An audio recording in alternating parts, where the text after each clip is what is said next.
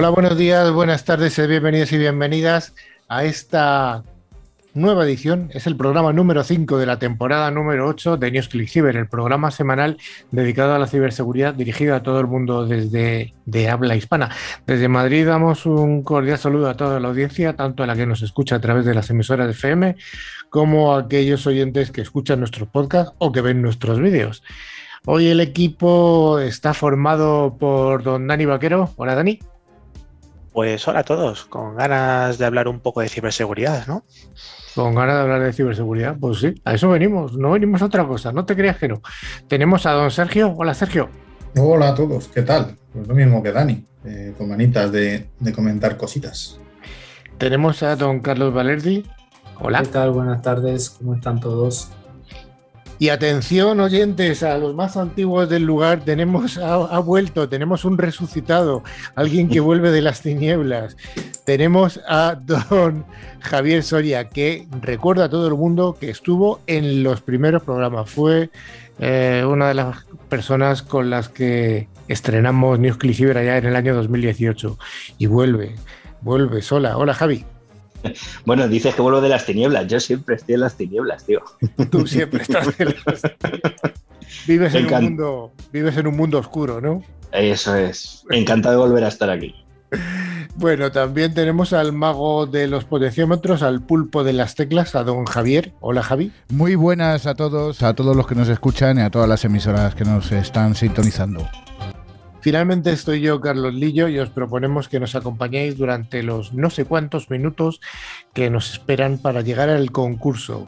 Y durante toda la semana podemos seguir a través de redes sociales o incluso nuestro email, que es info.clickciber.com. Además, tenemos nuestra fantástica web, que es clickciber.com, donde podéis descargaros la revista que periódicamente vamos liberando. Bueno, también informamos que podéis seguirnos a través de a todos nuestros programas anteriores, a través de nuestros podcasts disponibles en Spotify, Evox, Apple Podcast, TuneIn o cualquier otra plataforma. Para ello solo tenéis que poner la palabra clave ClickCiber. ClickCiber con dosis latinas. Sergio, ¿qué vamos a tener en el programa de hoy? Siempre vamos a comentar las últimas noticias de ciberseguridad de la última semana más interesantes. Luego tendremos una ciberpíldora, que esta semana vamos a hablar sobre el caso de Israel y por qué es tan potente en el tema de la ciberseguridad. Luego tendremos un monográfico sobre seguridad en entornos médicos. Y finalmente tendremos la entrevista con nuestro invitado, Nacho Franzoni de Nutescope, uno de los patrocinadores. Pues venga, vamos con ese primer bloque, el bloque de noticias de ciberseguridad.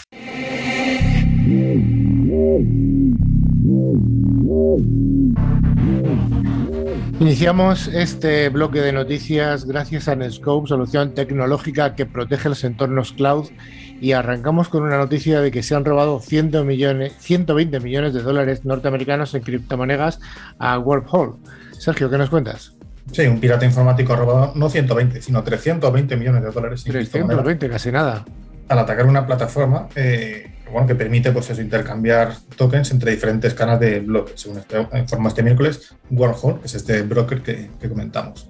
El equipo de Wormhole eh, comunicó por Twitter que habían sido hackeados, perdiendo 120.000 Worm Ethereum, que es una variación de Ether, valorados en ese momento en 320 millones de dólares. Sí, concretamente el ciberatacante aprovechó una vulnerabilidad en uno de los puentes que permiten intercambiar estas criptomonedas. Concretamente, pues la brecha de seguridad estaba en el lado de la red de Solana en ese puente con Ethereum. Warhol ha anunciado que el bug que permitió el exploit ha sido parcheado. Además, están trabajando en restaurar tanto la red como los fondos de Ethereum robados para que no se pierda aún más la confianza en, en esta moneda que ha sido robada y que su valor no se derrumbe aún más. También han ofrecido una recompensa de 10 millones de dólares a cambio de los tokens robados. Este ataque pues, se convierte en el segundo ciberincidente más grande de la historia de las finanzas descentralizadas. Eh, detrás del, del, problema que hubo en Polynetwork, donde se robaron, recordemos, 600 millones de dólares en agosto del pasado año, en 2021. Pues la siguiente noticia nos habla de un exploit en el videojuego de Dark Souls 3. Sergio. Esta noticia va para todos aquellos a los que nos gusten los Dark Souls, porque nos afecta de primera mano.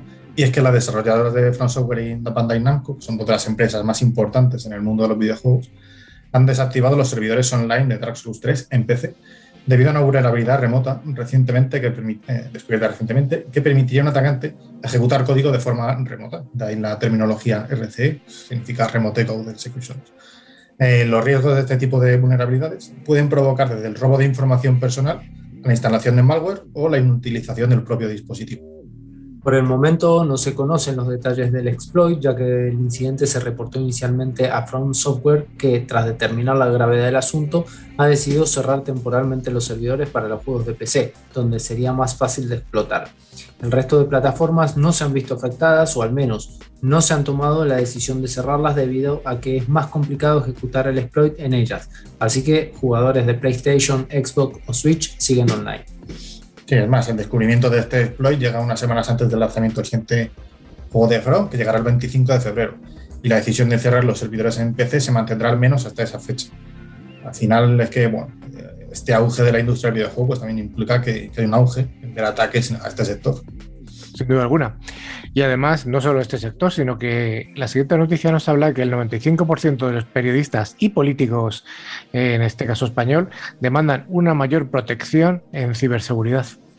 Con motivo del, Día de Internet Segura, Google ha presentado los resultados de la investigación que ha desarrollado junto a YouGov sobre la evolución de las amenazas a la ciberseguridad de personas vinculadas al ámbito político e informativo en los dos últimos años y sus temores en torno a ellas.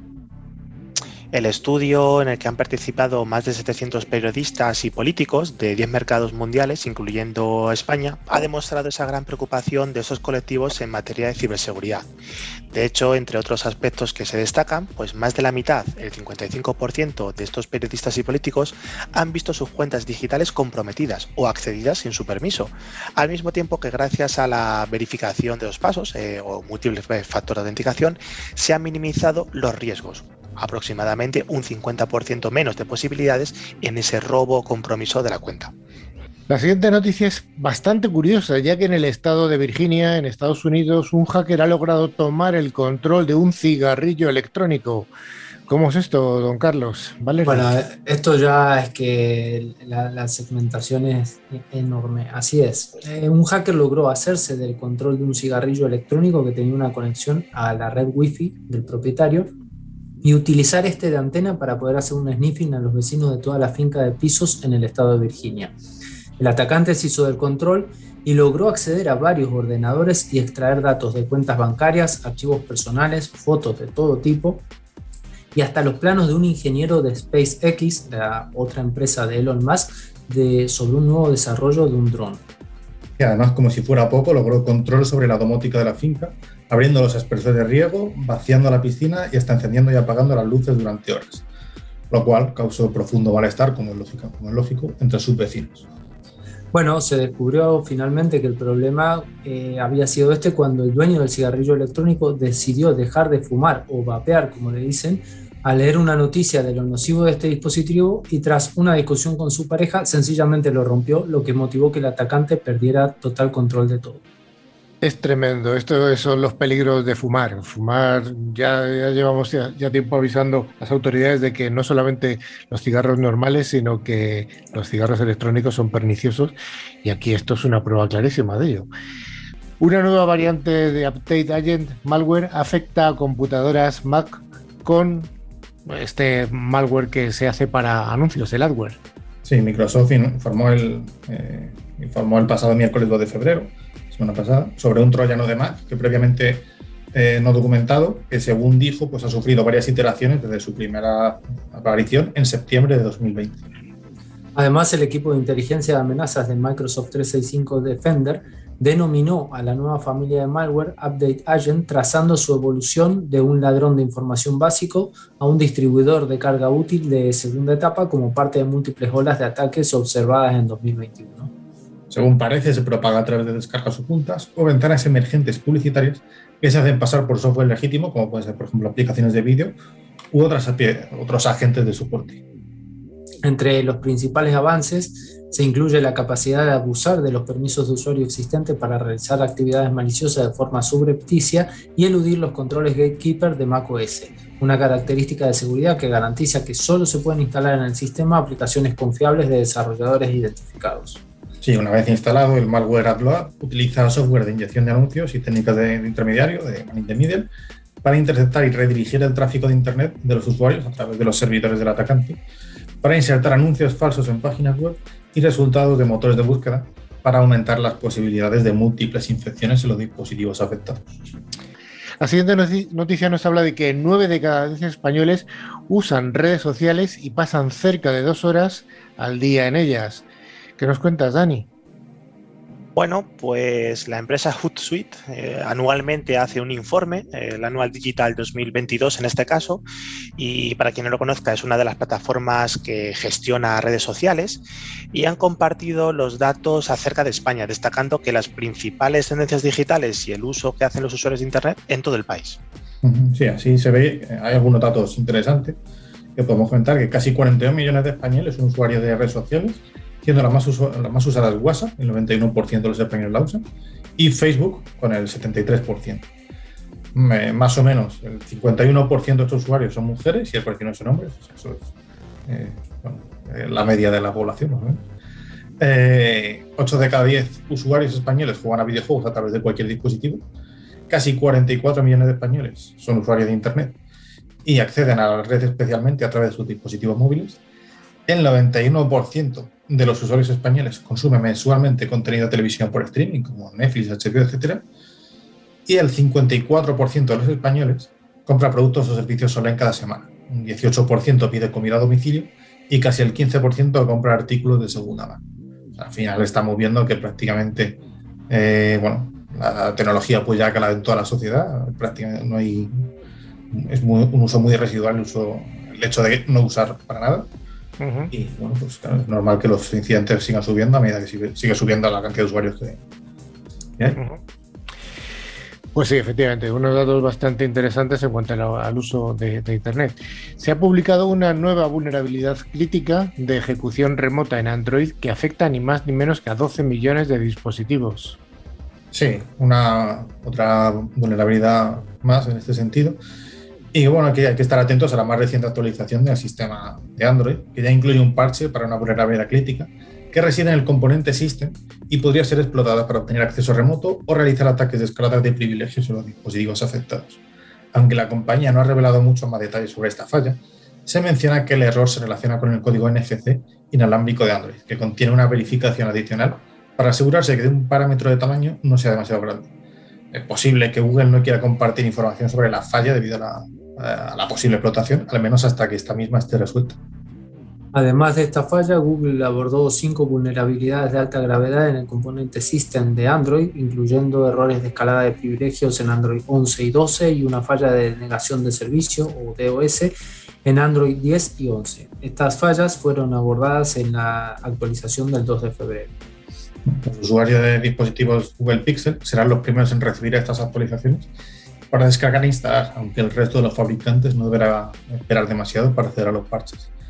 Desde Cyber siempre os recordamos y os pedimos a los usuarios que os mantengáis al tanto para, nuevas actualizaciones de sistemas, sobre todo en temas de seguridad. Y además, en este caso de Android, la compañía no suele enviar notificaciones para instalación, o sea que hay que estar un poquito más atentos. ¿vale? Microsoft está poniendo cada vez las cosas más difíciles a los ciberdelincuentes ¿Cómo lo ha hecho? Pues deshabilitando las macros de forma predeterminada en los productos de Office. Habría que preguntarse, ¿estamos acercándonos al final de una era, Carlos Valerdi? Sí, la pregunta sería cuántos dolores de cabeza nos han traído las macros del Excel, ¿no? y es que a pesar de todos estos mecanismos de protección actuales en los programas y sistemas operativos de Microsoft, como la barra que indica la inhabilitación de macros, los hackers maliciosos eh, siguen recurriendo al abuso de las macros en el que el usuario tiene que habilitarlas para descargar el malware para sus campañas de ataque, por lo que Microsoft ha tenido que idear nuevos métodos de seguridad. El más reciente de estos mecanismos es un cambio predeterminado para cinco aplicaciones de Office que ejecutan macros. Microsoft anunció que para macros en archivo de Internet, los usuarios ya no podrán habilitar las macros con un solo clic. Hecho, en su lugar, aparecerá un botón con más información sobre el archivo y las macros, por lo que la compañía espera que los usuarios tengan más información a mano sobre los posibles riesgos de seguridad. Por otra parte, al descargar un archivo de Office que no es de confianza y con macros incluidas, aparecerá un botón de Saber más que, para informarle al usuario que el archivo contiene macros de Visual Basic for Applications. Los administradores de sistemas pueden usar la política bloquear macros para que no se ejecuten archivos de Office desde Internet para evitar que los usuarios abran inadvertidamente archivos de Internet que contienen macros. Microsoft recomienda habilitar esta política para evitar problemas relacionados con estos cambios predeterminados. Además, el gigante de Redmond ha mencionado que eh, bueno, sacará un informe completo sobre las nuevas configuraciones contra los ataques de macro y este va a estar disponible en las plataformas oficiales de la compañía. Pues hasta aquí las noticias y recordamos una vez más que ha habido una noticia que es una noticia falsa. Eso yo creo que es fácil, pero no queremos dar pistas.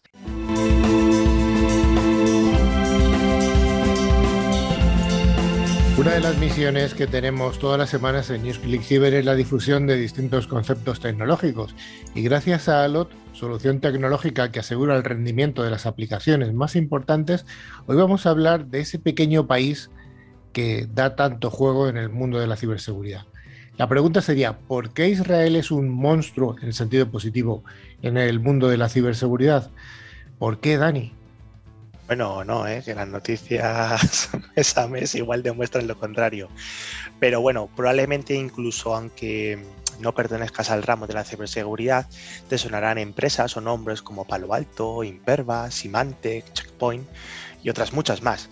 Y bueno, aunque todas ellas siempre están en el candelero, sobre todo en estos últimos años, pues básicamente por la pandemia que estamos viviendo y por las soluciones que sacan para intentar dar respuesta segura pues, a esta situación del trabajo híbrido y demás, no nos vamos a centrar en eso, sino nos vamos a centrar que, vaya, qué casualidad, todas ellas son desde de Israel.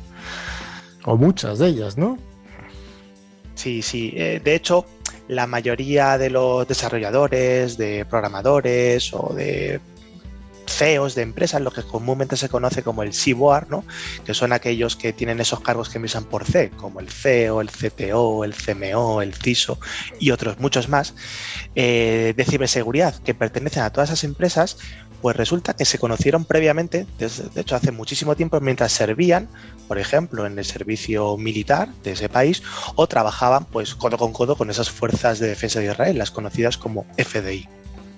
Bueno, además es importante mencionar que Israel desde su fundación ha tenido que defenderse de bueno, ciertas amenazas existenciales, digámoslo así. Y por esta razón el gobierno decidió desde el principio hacer obligatorio el servicio militar y estableció unidades de operación especiales para mantener seguro el país y a sus ciudadanos. ¿Qué mejor que proteger a tu propia gente después de todo? Si nos remontamos hace ya bastante tiempo, en el, en el 93, ya del siglo pasado y, del milenio pasado y todo, pues una empresa israelí eh, de ciberseguridad creó su primer, bueno, su primer y el primer cortafuegos del mundo. Seguramente os suena a todos, que es Checkpoint. Bueno, pues creó eh, ese Firewall 1, que era la primera tecnología de firewall de inspección de estados de la industria en IT lo que marcó pues un hito y bueno, pues gracias a ellos aquí hasta aquí nos encontramos, ¿no? La empresa patentó y aseguró su tecnología en el año 97 y ahora es una solución de firewall y VPN completamente integrada, además de cientos de funciones adicionales. El, ex ingeniero principal de Checkpoint, el, Israel, el israelí Nirzuk, se convirtió en fundador y además CTO de otro importante jugador de la ciberseguridad a nivel mundial como es Palo Alto, Palo Alto Networks tiene una oficina local no muy lejos de, donde en Tel Aviv, de donde, está la otra en Tel Aviv, y muy probablemente también os suene, y, más desde que se puso de moda, la palabra SASE, gracias a Carmen, aunque eso, bueno, ya lo hemos comentado y lo seguiremos comentando en otros programas. Eh, desde que se establecieron las FDI, estas contenían varias unidades clasificadas y especiales. Estas unidades se envían en misiones y operaciones en tiempo real donde desarrollan y utilizan sus propias soluciones basadas en tecnología en operaciones de combate y de no combate. De hecho, hay bastantes expertos que eh, argumentan que la mejor defensa de Israel es su tecnología y creo que no nos cabe ninguna duda. Después de servir en las FDI, los soldados dejan el ejército y pueden ir a la universidad o iniciar sus propias empresas.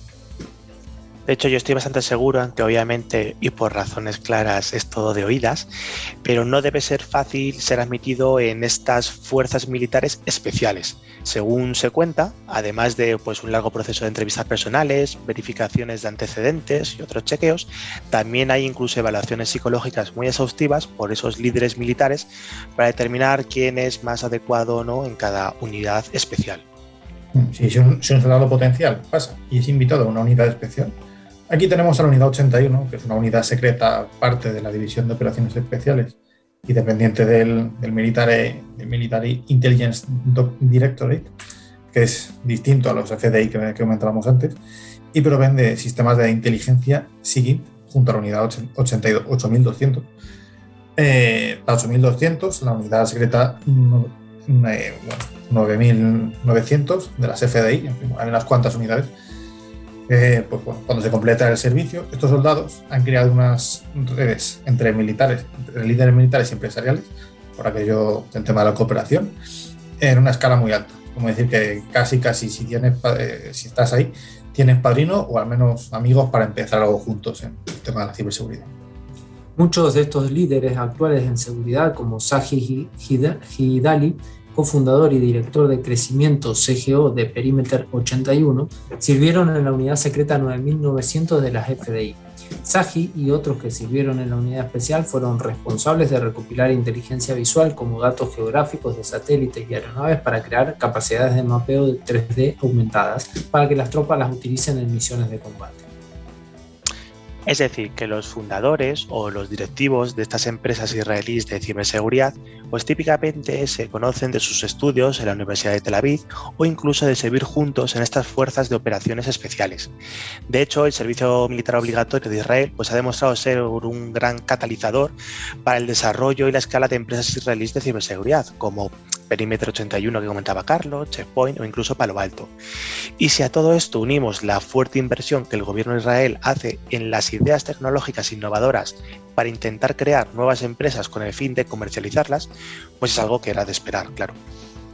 Y al final se crea un caldo de cultivo ahí interesante para, para, la creación de estas startups.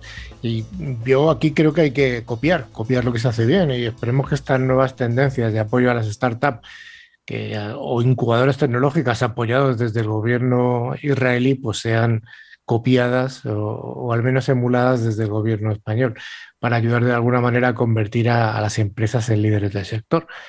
Al menos hay que esperar que sea así. Luego ya veremos lo que ocurre, pero me parece un buen ejemplo a seguir. Pues hasta aquí esta visión nuestra de por qué Israel está tan presente en todo el mundo de la ciberseguridad.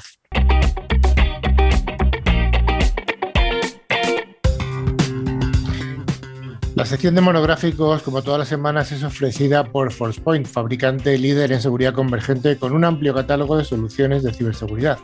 Y hoy es cuando se incorpora finalmente Javier Soria para darnos luz sobre los entornos médicos, los entornos médicos e Internet. Y, es más, se habla de muchas iniciales y una de ellas es la IOMT. ¿Qué es esto, Javier, de la IOMT? ¿Es tan importante el Internet en entornos médicos? ¿De qué estamos hablando realmente? Muy bien, Carlos. La, IOMT es eh, añadir Internet a todos los trastornos médicos, es decir, el Internet of Medical Things. Todo este tipo de cosas que antes eran entornos cerrados, en los hospitales, en farmacia, etcétera, ahora mismo se han conectado a Internet. Entonces, ¿qué es lo que ocurre? Pues que hay cosas muy buenas, ¿no? Eh, generas, recopilas, analizas información, la transmites directamente pues, con la Google Glass o puedes hacer operaciones en remoto, enviar imágenes de salud, esto es la leche, ¿no? Hemos conectado el mundo médico al Internet, compartimos en tiempo real. Hay un montón de fabricantes, de tecnologías médicas. Todavía no se ha llegado a hacer la jeringuilla conectada a Internet para que según te pinchen salga el análisis, ¿no? Eso todavía no, ha llegado, pero bueno, todo estará. Hubo, hubo una chica que decía hacerlo y al final era un gran plus. sí, claro. Es como el motor de agua. Energía infinita. Energía infinita. Oye, realmente cuál es la importancia de la de internet entonces en esto, en este, eh, en estos dispositivos médicos que están conectados. Bueno, pues hay eh, muchos ejemplos en los cuales eh, puedes tener grandes repercusiones buenas y malas, ¿no? Por ejemplo, el robot Da Vinci es un robot el cual te permite operar remotamente a través de una conexión Wi-Fi a través de Internet. Entonces, la precisión de esos robots son geniales. Incluso puedes mejorar los diagnósticos. Alguien hace una resonancia, lo ven varios tipos de médicos en diferentes eh, ubicaciones, varios tipos de expertos, y te dan un, un, resultado mucho mejor. Incluso puedes registrar la información. Tienes dispositivos wearables eh, que te miden la glucosa, que te miden eh, los latidos del corazón, eh, la tensión, un montón de cosas. Al final, el tener conectados los dispositivos médicos está muy bien, ¿no? Incluso para el control del stock, ¿no? Pues tengo tres bombas de insulina, tres jeringuillas de esas automáticas. cualquier cosa. ¿Qué es, Javi, el concepto este de medicina 4P? Pues igual que tienes eh, todo conectado, pues la medicina 4P es predictiva, preventiva, personalizada y participativa. La bomba, vamos. Jole, bueno, esto es lo que te decía antes, ¿no? una radiografía o una resonancia eh, está personalizada para una persona, es predictiva porque tienes inteligencia artificial y es participativa porque tienes un montón de médicos analizando. Entonces, al final, la medicina 4P es la caña, o eso parece. Hablas de varios médicos. Entiendo que aquí compartir información en tiempo real entre distintos especialistas puede ser algo importante, ¿no? O crítico incluso.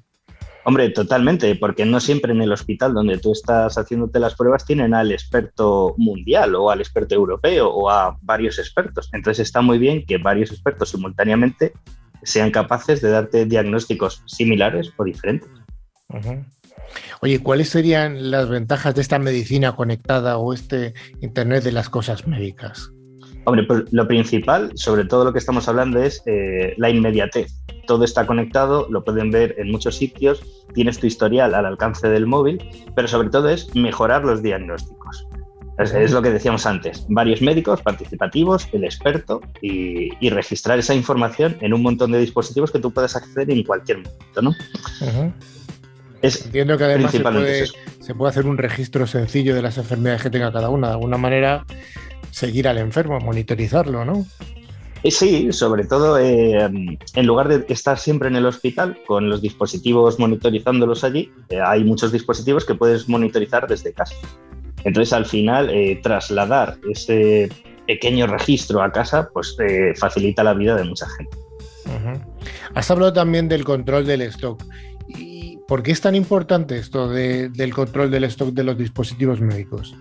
Pues bueno, por ejemplo, como con el COVID-19 necesitabas respiradores y no sabes cuántos tienes, a la hora de recibir pacientes en urgencia no sabes a cuántos vas a poder salvar o a cuántos vas a poder atender.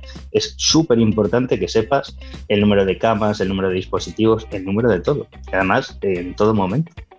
Esto yo creo que hila un poco con lo que podría ser eh, la organización al final de, un hospital, de un gran hospital, ¿no?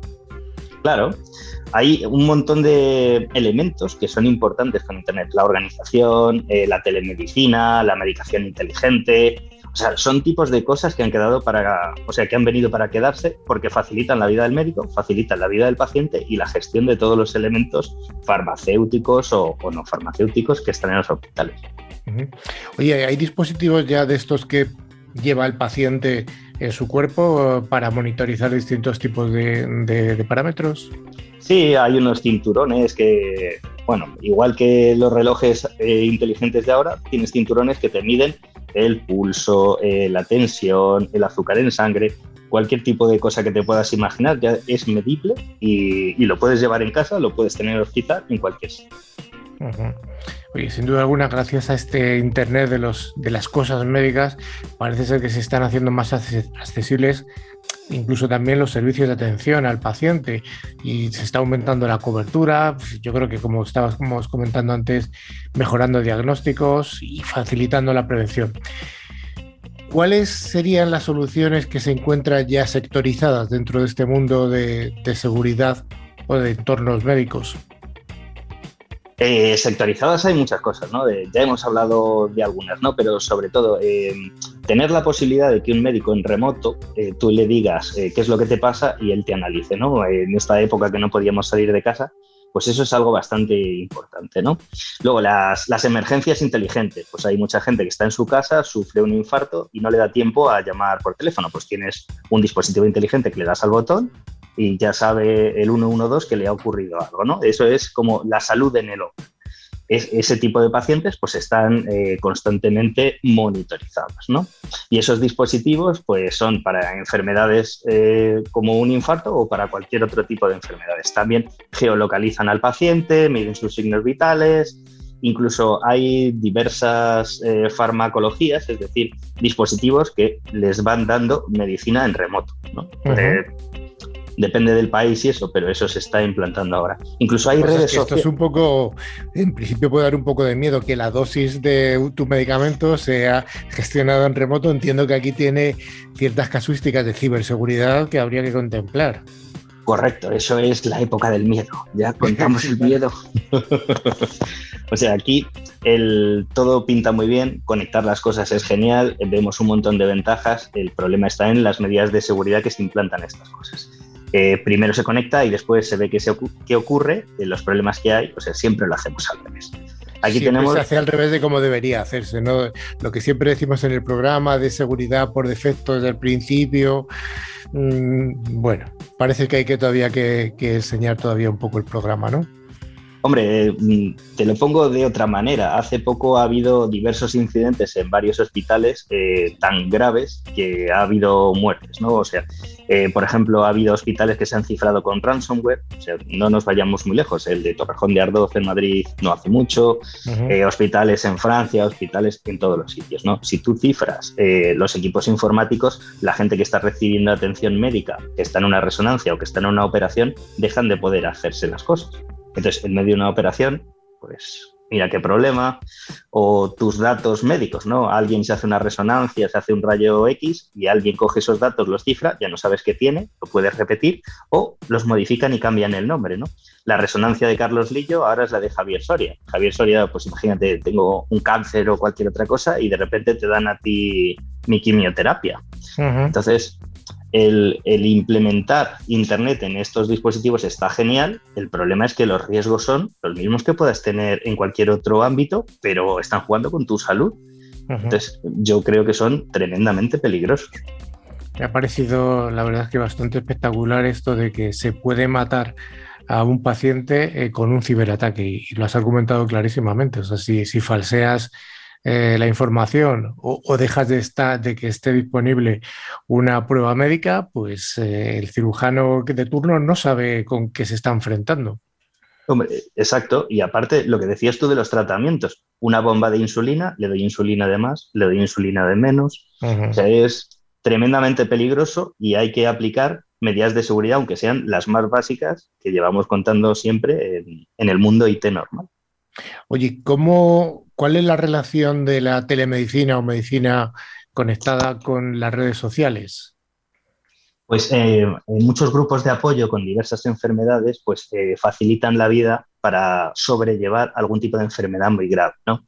Imagínate una enfermedad que te duele todo el cuerpo, que no tienes ganas así, pues casi de vivir, y mucha gente que la ha tenido, pues se apoyan unos a otros y mientras tienes un médico de apoyo, pues la gente va contando sus problemas. En lugar de ir a una sesión presencial, que mucha gente no puede por esas dolencias, pues facilita mucho esa autoestima, ese sobrellevar la vida. Mm, yo creo que eso es muy bueno para los pacientes con enfermedades crónicas. Sin duda alguna, esto, el dicho este que se dice de mal de muchos, bueno, sí que es cierto que acompaña, ¿no? Sentirse acompañado.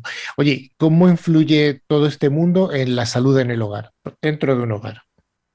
Pues es lo que decía, muchas veces eh, tu día a día no te permite ir al hospital, pero tú tienes que seguir estando monitorizado porque tienes una dolencia grave, ya sea, pues eso, lo que decíamos antes de las bombas de insulina, algún tipo de afección cardíaca o cualquier otro tipo de afección bastante grave. si tú estás monitorizado en el hogar y tienes la posibilidad de llamar al médico y que el médico en remoto sea capaz de ajustarte esa dosis, es que eh, es calidad de vida.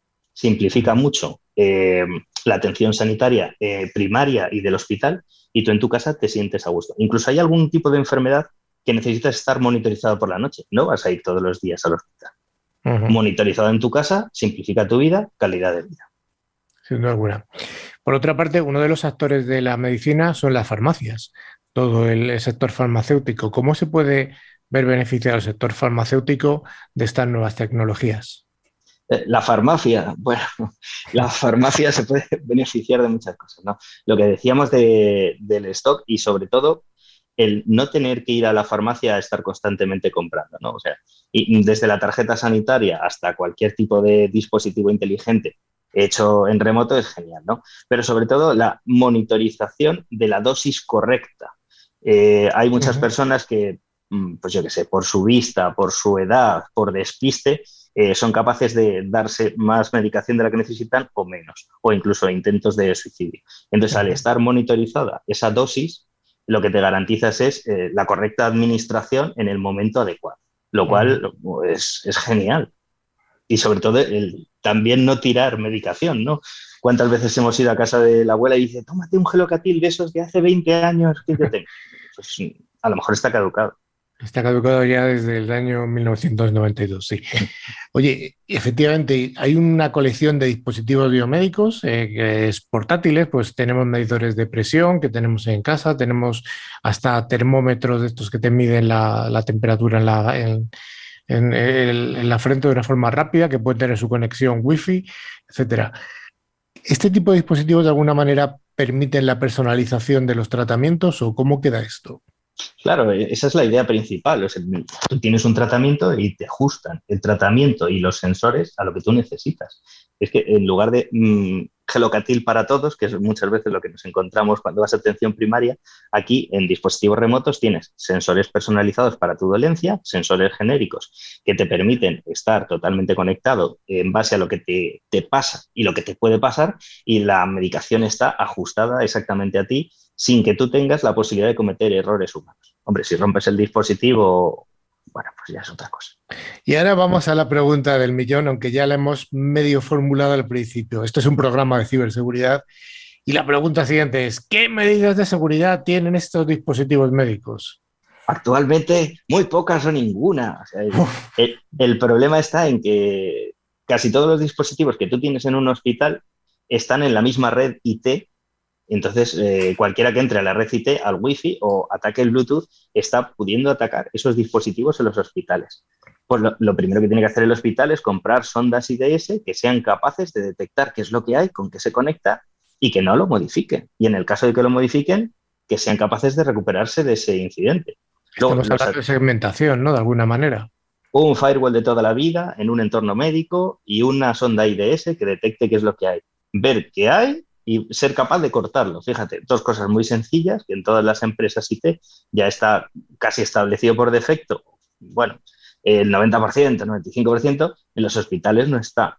Luego, estos dispositivos hay que actualizarlos muchas veces, pero hay, hay otros dispositivos que no puedes actualizar y hay, hay que ser capaz de tener una manera de poner ese parche sin poner el parche, ¿no? El virtual patching de toda la vida. El virtual eh, patching tener esa capacidad de EDR, de antivirus para estos dispositivos también y algunos, eh, pues, eh, hacer una lista blanca, una lista negra, no, dispositivos que solo se pueden conectar a otros, que son los que son capaces de modificar esa medicación o de modificar esos parámetros que no deben cambiarse, o por lo menos por el usuario, sino cambiarse por el médico. De alguna manera, Javi, lo que estás planteando es importar en el sector médico lo que ya está muy extendido en el sector de la IT, ¿no? Todos los dispositivos, todos los cacharritos de los que hemos hablado tantos años, ¿no? Totalmente, totalmente. O sea, el, problema de la industria fue conectarla a Internet y el problema de la medicina es conectarla a Internet. Si no pones medidas de seguridad, esas cosas que antes estaban seguras, como son tu historial médico o los elementos que te salvan la vida, ahora mismo estás un poco en el aire, porque, vale, son muy útiles, pero también son muy peligrosos. Oye, ya para acabar este bloque, Javi, tu opinión personal, ¿tú crees que este sector de, la IoTM que estábamos comentando al principio de la, del Internet de las Cosas Médicas va a tener un crecimiento importante en temas de seguridad o va a costarle un tiempo? Pues eh, hay muchos hospitales que llevan años viendo que otros en otros países sufren ataques y ya se están poniendo las pilas. Están haciendo pilotos con diversas tecnologías y de hecho ya el año pasado ha habido varios hospitales en España que han comprado esta tecnología. Yo creo que entre este año y el que viene esto tiene que pegar un boom, sobre todo porque primero se juega en la vida de la gente. Sí, y, nunca mejor dicho además. Y yo creo que son conscientes de ello y aparte con, los presupuestos que han reservado y los presupuestos europeos, ahora mismo es, es, el mejor momento. O sea, tienen dinero, son conscientes y están haciendo pilotos. Yo creo que en breve estaremos bastante más seguros. Bueno, pues vamos a seguir apostando por esta medicina nueva, esta medicina nueva, pero con seguridad. Muchas gracias, Javi. A vosotros.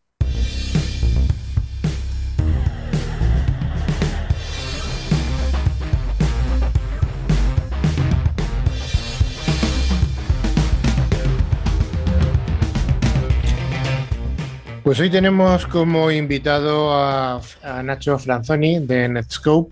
Ya sabéis, esta empresa que confía en nosotros desde hace ya mucho tiempo para que es la que de alguna manera facilita las noticias que damos cada semana. Recuerdo una vez más que una de las noticias que hemos dado es falsa, es una noticia falsa.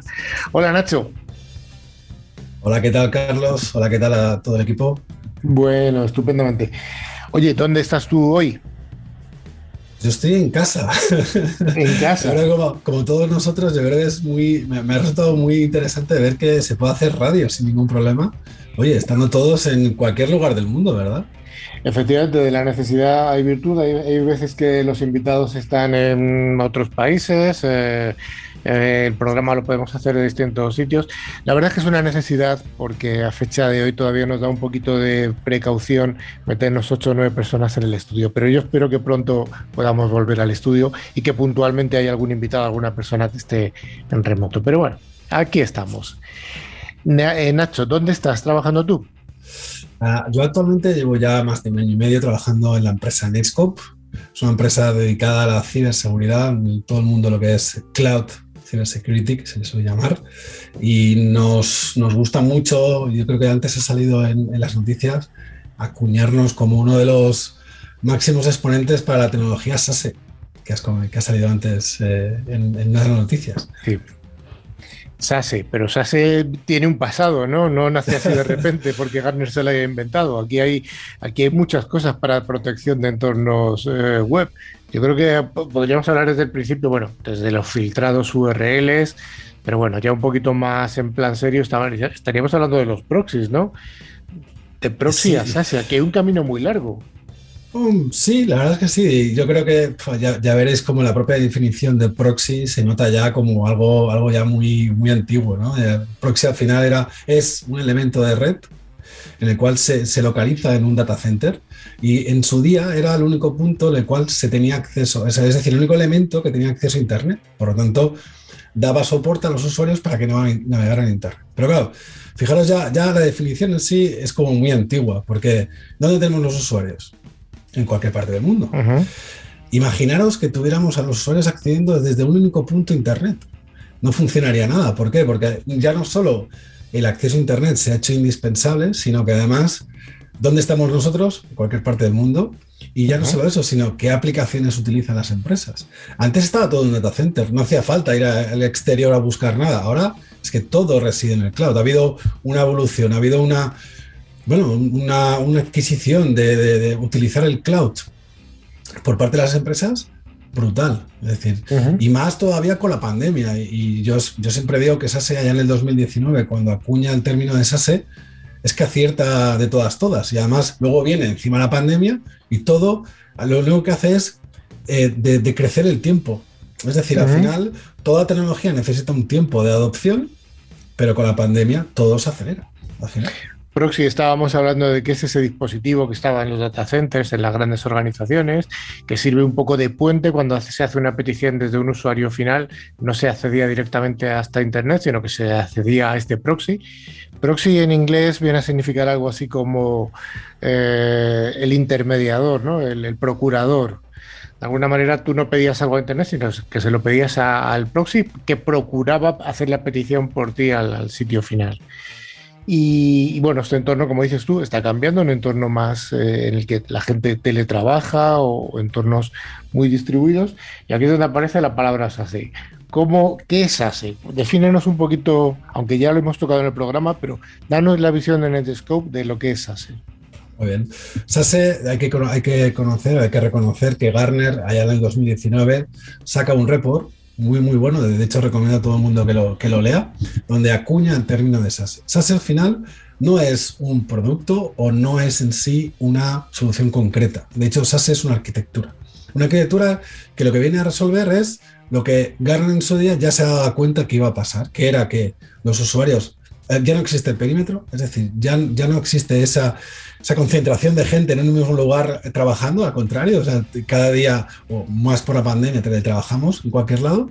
Y ya no solo eso, sino que los datos, y aquí pongo un parámetro muy importante, eh, que es el dato, el dato ya no está en localizado en un, en data center o en varios no, está distribuido por Internet. Ya, fijaros la amplitud del término Internet. Entonces, Garner coge y ve esa evolución, dice, uy, las compañías van a cada vez más eh, ambas cosas eh, eh, explotar. Y lo que dice es, oye, vamos a aplicar una solución arquitectura de ciberseguridad para poder aplicar seguridad al usuario y al dato ahí donde estén. Allá donde estén. Allá donde estén. A partir de aquí, claro, fijaros lo que, qué, punto, qué punto surge, ¿no? Es decir, cómo protejo yo a un usuario que no está detrás de mi firewall de, que, yo puse en su día en el data center? ¿O qué hago con el dato cuando ya no está mi cabina de discos de toda la vida? Está en, no quiero decir nombres, pero bueno, yo supongo que todo el mundo le viene a la cabeza pues el Gmail, el OneDrive, todas las soluciones que eh, empresariales en Internet. Entonces, ¿cómo protejo algo que ni siquiera está, no sé dónde reside? Y el usuario que puede estar trabajando en cualquier lado. Es un desafío muy grande. Es un desafío muy grande. Eh, la arquitectura esta de SASE que define Gartner, así a grandes rasgos, ¿qué elementos tiene? Bueno, lo primero eh, y lo más importante es que esta arquitectura tiene que residir en el propio cloud. al final es cómo, cuál es el punto del nexo de unión que hace que un usuario y un dato se junten. Si lo hacemos pasar por un único punto, que es, el data center de la empresa, final sabemos que eso no funciona por, varios motivos. Primero por experiencia de usuario, yo creo que es lo más importante, por latencia, partida de paquetes, etc.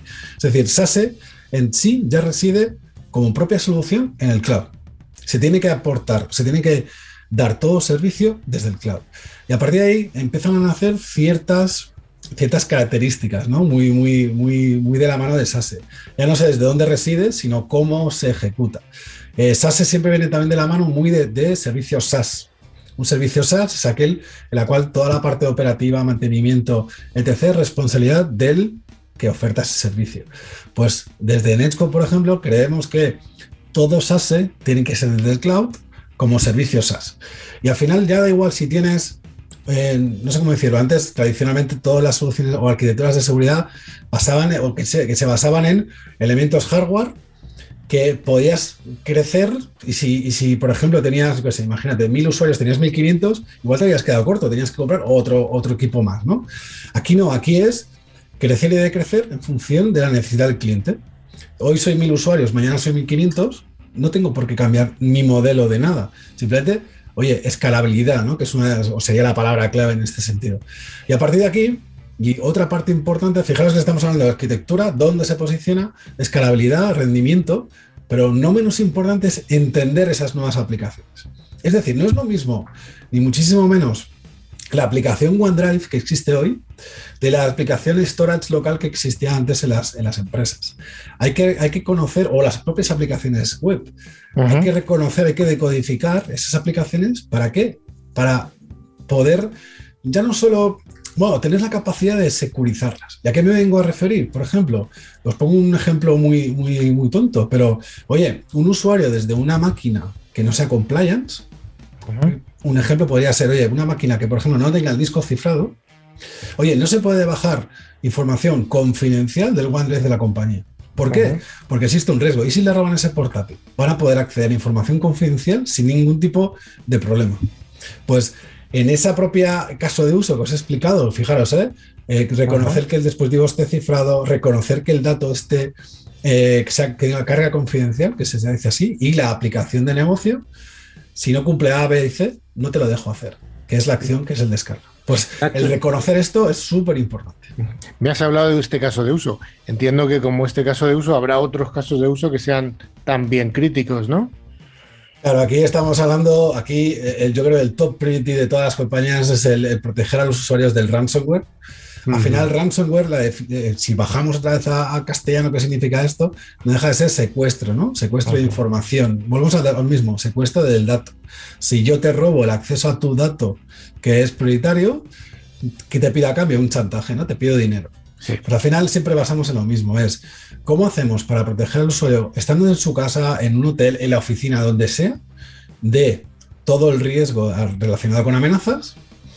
Y a su vez, eh, y aquí siempre hay dos bloques, ¿no? Y, he insistido alguna vez eh, en, durante la sesión de hoy, que es protejo al usuario de que no acceda a sitios maliciosos, que eh, todo su tráfico de Internet esté protegido. Oye, y vamos a proteger el dato también. Vamos a hacer que ese dato no contenga evidentemente malware o que si es confidencial, por ejemplo, un, caso muy típico, otro caso es cómo hago para que los usuarios no utilicen, y, no, no, tengo nada contra esta aplicación, ¿eh? pero que se entienda, WeTransfer, por ejemplo. WeTransfer tiene es, muy, es muy sencillo, va muy bien, pero tiene un problema, que es que cuando yo utilizo WeTransfer, ese dato se aloja en Estados Unidos. Entonces, eso no lo conoce todo el mundo. Entonces, claro, eh, aquellas empresas que tengan una gran preocupación de dónde van los datos, GDPR, por ejemplo, eh, claro, si el momento que yo utilice, el usuario sin, conocimiento utiliza ese tipo de aplicaciones, está a su vez pues teniendo un problema a nivel de propiedad intelectual de la compañía. Oye, otro, otro tema del que me gustaría que comentases un poco es cuál es tu visión sobre el tráfico tipo SSL.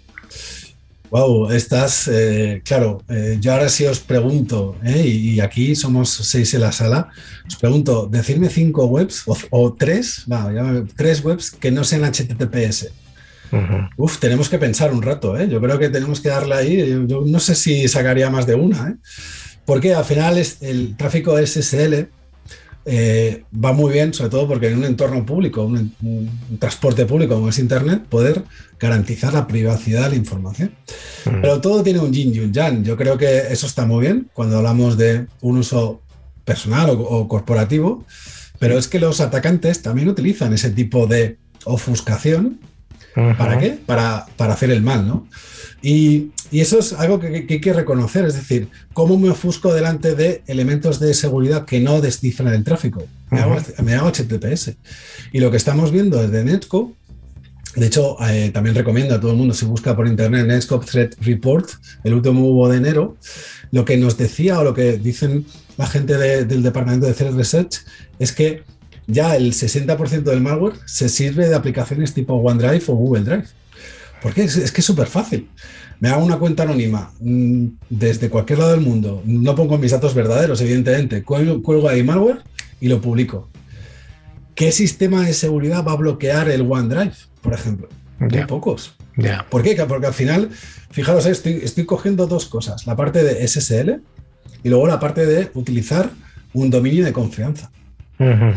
Entonces, es súper importante. Nosotros desde Netscope siempre decimos que además a escala hay que descifrar el tráfico SSL para saber realmente y reconocer qué está ocurriendo. Y ahí me ha gustado mucho Javier que comentaba un tema que cuando ha estado explicando qué podemos hacer, lo primero que ha dicho ha sido visibilidad, o de las primeras cosas que ha dicho es visibilidad. Y es que en seguridad es crítico, es, de hecho es el primer paso de todos cuando vamos a acompañar nos decimos, ¿qué podemos hacer? Lo primero que tienes que conseguir es visibilidad. ¿Qué está ocurriendo? Porque si no se está ocurriendo... Sin duda alguna, Nacho, ese es el primer paso. No puedes proteger lo que no puedes ver. Si nos quedamos sin tiempo y, yo creo que habrá tiempo para más.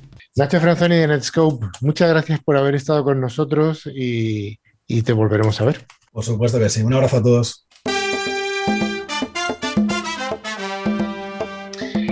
Pues ya llega, ya llega el concurso y como cada semana Tren Micro nos trae esta sección en la que nos facilita los premios que son dos licencias anuales del antivirus Tren Micro con calidad profesional, válidas cada uno para un año y para tres dispositivos.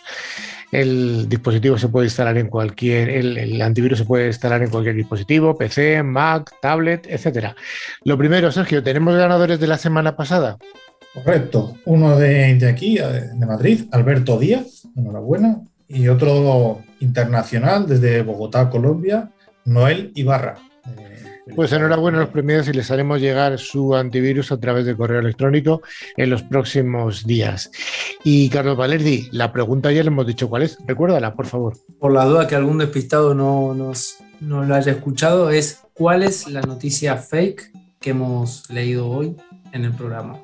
Y bueno, para participar, enviarnos un correo o un email a info.clickciber.com indicando nombre y localidad desde la que nos seguís. Y recordamos siempre que solo la localidad, solo la provincia. Muy bien, pues News Ciber estamos llegando al final. ¿Alguna recomendación final, don Javi? Pero antes de despedirnos, os recordamos que Symantec son los padres y que ahora se llama Broadcom y que podéis poneros en contacto a través de nuestro email en info.clickciber.com. Y también nos podéis ir a través de cualquier plataforma, Twitter, LinkedIn, etcétera. ¿Alguna cosilla más, Dani, para acabar?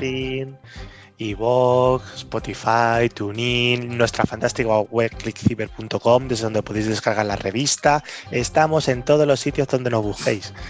En Twitch, en Twitch, en YouTube donde quieras. ¿Qué es, eso, ¿Qué es eso de Twitch? Tú eres muy moderno, Carlos. Ah, bueno. bueno, pues muchas gracias a toda la audiencia, muchas gracias por haber vuelto, Javi, muchas gracias a Nacho y nos vemos y nos escuchamos en siete días. Adiós. Adiós.